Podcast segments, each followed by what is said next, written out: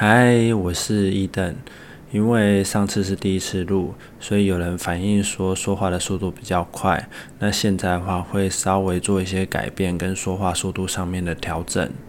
今天讲的是十二星座的另一面，就是其实会影响。星座个性的因素有很多，包含星座上面的行星的多寡、上升星座或对象星座都是会影响的因素之一。然后其次，其实还有相位那些的，之后会再谈论。今天来讲一个比较简单且大家未必知晓的其中一个原因，也就是对宫，也就是对象星座。在占星里面呢，那它是他我，也是别人眼里的自己，同时也是夫妻宫，也是合伙工，也是另一半的自我工。那此篇讲述的就是十二星座中潜藏的隐性特质，你不为人知的另一面。母羊座的另一面，母羊座虽然他有很多想法直来直往，但其实母羊座的另一面就正是优柔寡断、犹豫不决。也就是在某种程度上，母羊座并不是每件事情都可以直来直往、随心所欲的。有的时候也会受到对宫的影响，会在乎外在的看法跟他人的看法与另一半的看法，导致顾虑太多。也就是说，母羊座原则上只有在自己可以做决定的时候，会比较冲动行事，牵涉于他所在乎的人事物上面，未必是冲动的。有的时候呢，反而是相反的。第二个星座是金牛座。金牛座温驯内敛的背后，其实隐藏着浓烈的执着。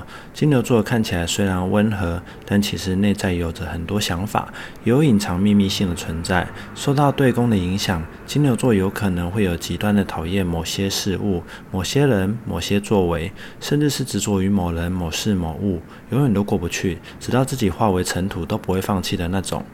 但很多事情放大来看，他人却觉得没有那么重要。金牛座的缺乏安全感，有的时候也是对公造成的，因为总觉得别人就是有秘密，有的时候在信任上会比较不愿意放过自己，然后会活得比较辛苦。第三个星座是双子座。双子座喜欢有趣的事物与人际关系上面的发展，但其实双子座有时候除了善变之外，还存在着自己独有的争议价值。也就是说，双子座的对错只有建立在他自己的自我价值的对错。某种程度，双子座的争议使者是。